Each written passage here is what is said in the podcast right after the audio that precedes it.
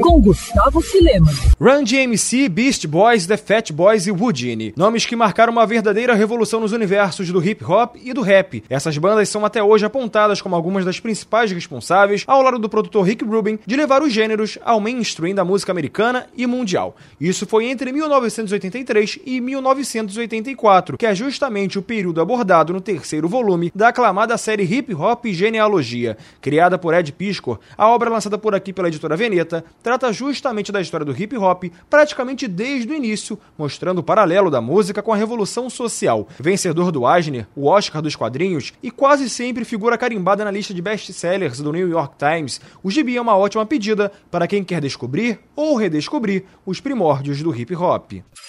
Quer ouvir essa coluna novamente? É só procurar nas plataformas de streaming de áudio. Conheça mais dos podcasts da Mandirinhos FM Rio.